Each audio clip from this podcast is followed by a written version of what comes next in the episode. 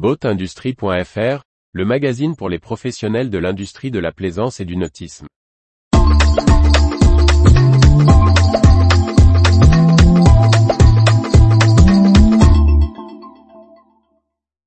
Ocean Shipyard échoue à relancer les voiliers de Discovery. Par Briag Merlet. 18 mois après la reprise de Discovery Shipyard, le nouveau chantier britannique, baptisé Ocean Shipyard, est placé en liquidation. L'avenir des gammes Southerly et Blue Water semble désormais sans issue. Le constructeur de voiliers britannique Ocean Shipyard a sollicité auprès du tribunal sa mise en liquidation judiciaire dans le cadre d'une démarche volontaire, le 16 juin 2023. Cette liquidation intervient seulement 18 mois après la reprise à la barre du tribunal, par cette société nouvellement créée, des actifs de l'ancien chantier Discovery Shipyard.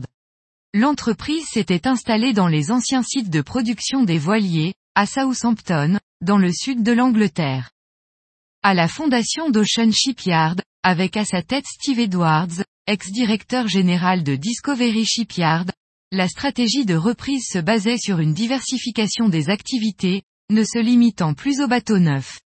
L'entreprise souhaitait proposer ses savoir-faire en menuiserie pour l'aménagement de bateaux ou le refit de voiliers, mais aussi s'ouvrir à des secteurs extérieurs à la plaisance.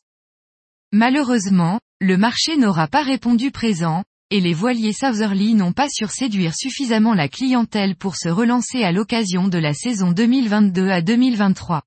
Ocean Shipyard se voit donc contraint à suivre la même voie que la société qui l'a précédé, Discovery Shipyard.